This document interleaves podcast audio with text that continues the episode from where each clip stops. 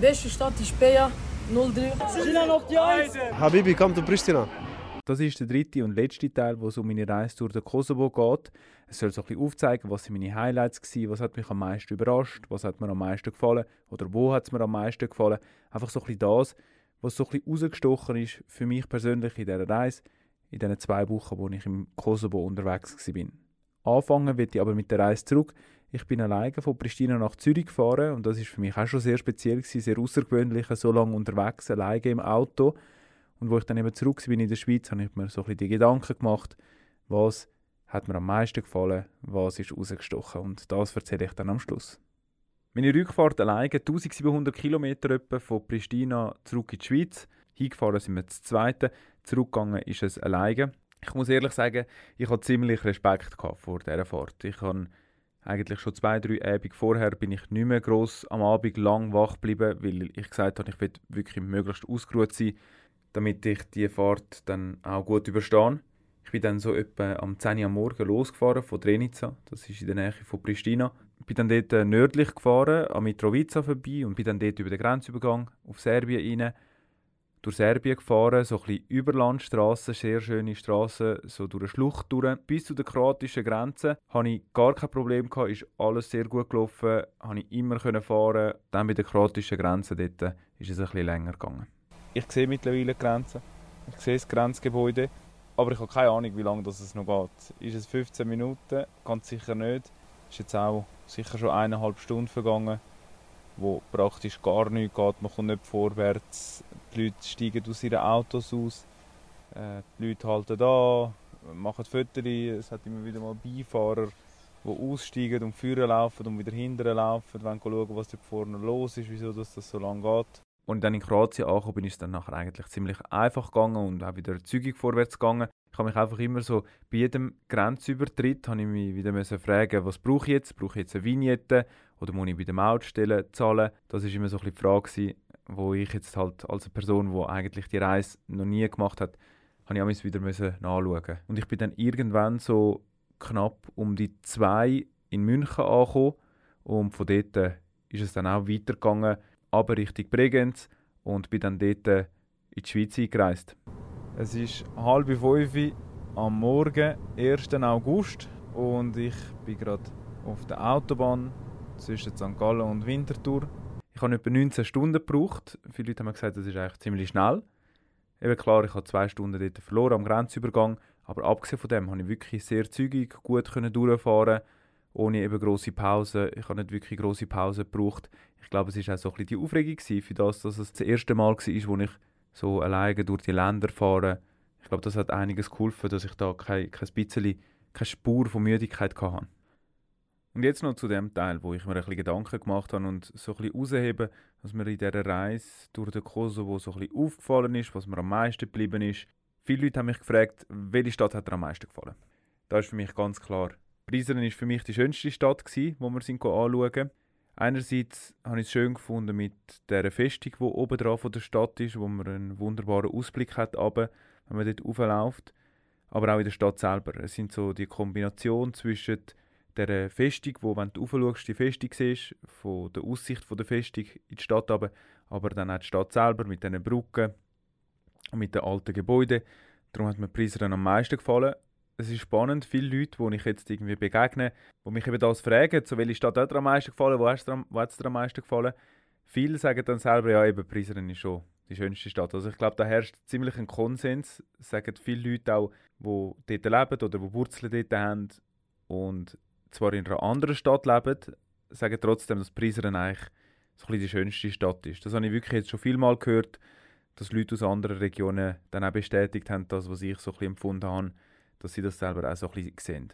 Spannend habe ich natürlich auch Pristina gefunden, ist halt die grösste Stadt, ist halt die Hauptstadt, dort läuft immer etwas, hast halt durch das immer wieder ein bisschen Verkehr, kommt zu Wartezeiten, aber auch eine spannende, interessante Stadt. Dann schön habe ich natürlich auch Bay gefunden. Bay ist einfach mit der ganzen Kulisse, die so drumherum hat, mit den Bergen, wenn man so am Abend anfährt und man sieht so den Umriss der Berge oder auch am Tag natürlich, wenn so ein Teil der Berge siehst, ist es einfach schön. Dann die andere Stadt, was ich sehr speziell gefunden habe, ist Chilan. Chilan ist halt die Stadt, wo mir viele Leute vorgeschlagen haben, weil halt viele Leute auch dort einen Bezug zu der Schweiz haben. Viele Schweizer gehen auf Chilan, sind von Chilan, haben irgendwie mit Chilan etwas zu tun. Und darum habe ich es auch recht spannend gefunden dort. Dort habe ich einfach das interessant gefunden, dass du dort rumlaufen kannst und du kannst dich einfach mit Schweizerdeutsch wirklich verständigen. Also jede dritte, vierte Person, habe ich das Gefühl gehabt, hat irgendwie Schweizer oder Hochdeutsch geredet. Und das ist schon sehr speziell. Das ist so eine spezielle Erfahrung gewesen, dass man dort so rumläuft und man kann immer wieder, und man hört immer wieder mal Schweizerdeutsch, man hört immer wieder mal Deutsch. Also wenn du auch etwas fragen willst oder wenn du irgendeine Hilfe brauchst, haben wir die immer gefunden in Chilan. Das ist mir wirklich sehr aufgefallen von Chilan, dass es einfach wirklich viele Leute, das ist so ein bisschen wie ein Treffen dort unten von, von Schweizer, die sich sicher da auch kennen, aber wo dort eigentlich so ein bisschen zusammenkommen. Und das habe ich sehr speziell gefunden. Ein anderes Highlight von dieser ganzen Reise ist so ein bisschen die Hilfsbereitschaft, die ich gespürt habe. Einerseits in den sozialen Medien, wenn ich irgendeinen Aufruf gemacht habe, wenn ich eine Frage hatte, dass mir sehr viele Leute geholfen haben. Es haben sich sehr viele Leute Zeit genommen, haben Empfehlungen geschrieben, haben Vorschläge geschrieben, haben irgendwie probiert, mir irgendwie, besser gesagt, mir und dem Orgetorix Kuhn unter die Arme zu greifen, uns so ein bisschen erklären, wo wir hin könnten oder wenn wir irgendwo sind, wo wir jetzt nicht genau gewusst haben, wie weiter, haben sie uns geholfen. Und an dieser Stelle möchte ich mich nochmal für das bedanken. Das ist natürlich sehr lieb gewesen. Das ist großartig gewesen, weil so haben wir auch die, die Reise einfach besser können planen. Wir haben so ein gewisse Anhaltspunkte gehabt. Klar, es sind so viele Inputs, Ideen eingegangen, dass wir natürlich nicht alle haben können realisieren, also weit weg von allen. Aber es hat trotzdem geholfen, so ein bisschen herauszufinden, was könnte man machen, was wäre spannend, wo wollen wir hin. Es hat einfach das Ganze so ein bisschen vereinfacht. Dann zum Essen. Das Essen war natürlich sehr fein. Gewesen. Mir hat vor allem die Vorspeisen habe ich sehr gerne gehabt. Also alles, was so mit Brot und mit verschiedenen Soßen war, es so gebracht haben, wo es für alle Personen das Gleiche gebracht haben, wo man so ein bisschen etwas nehmen Das habe ich sehr gerne gehabt. Äh, natürlich das traditionelle Essen auch probiert. Der Kuchen war sehr fein, die Trileche. Habe ich natürlich auch sehr gerne gehabt. Kulinarisch habe ich also vieles probiert dort und es hat sicher verschiedenste Sachen darunter gehabt, die ich in Zukunft wieder mal wird essen ich habe das Gefühl, die Hochzeit ist so für mich persönlich so ein der Höhepunkt gewesen, einfach weil ich habe noch nie so eine Hochzeit, ich habe schon viel von solchen Hochzeiten gehört, ich habe aber noch nie eine gesehen, und noch nie eine können miterleben. Ich habe sicher auch schon Videos gesehen davon, aber es ist sehr spannend gewesen, einfach all die Abläufe kennenlernen und auch sehen, wie viel das geheiratet wird dort unten. wenn du unterwegs bist auf der Straße, hast du immer wieder mal so einen Konvoi gesehen, wo Leute irgendwie unterwegs sind an einer Hochzeit. Und das habe ich sehr spannend gefunden.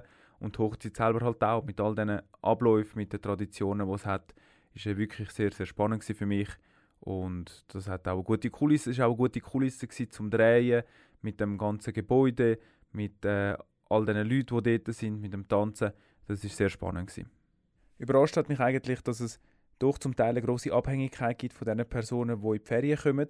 Also dass es Betrieb, es ist jetzt nicht überall so, und auch nicht alle Betriebe. Es sind einfach gewisse Betriebe, die zum Beispiel dann sogar nur offen haben, wenn die Leute in die Ferien kommen dorthin, also eigentlich wo nur in der Sommerferien und vielleicht noch über Weihnachten noch Jahr offen haben. Das hat mich doch ein bisschen überrascht. Das habe ich sehr speziell und auf eine Art auch spannend gefunden. Und das wäre es. Das sind die drei Folgen jetzt. Meine Reise durch den Kosovo. Es war eine spannende Zeit, eine ereignisreiche und sicherlich auch eine unvergessliche Zeit. Ich freue mich sicher, wenn ich irgendwann wieder mal so eine Auslandreportage machen darf. Es war sehr eine coole Erfahrung, die ich da machen konnte. In der nächsten Folge vom Podcast geht es an einen ganz anderen Ort, an die Street Parade. Ich erzähle ein bisschen, wie das genau abläuft, wenn man als Reporter an der Street Parade unterwegs ist. Ich habe Live-Schaltungen gemacht und ich gebe so ein bisschen einen Einblick in der Kulisse, eben wie man sich da vorbereitet und was da alles läuft, was es alles braucht und wie das auch ist mit all diesen Leuten dort, wenn man so unterwegs ist und immer wieder Live-Schaltungen machen muss.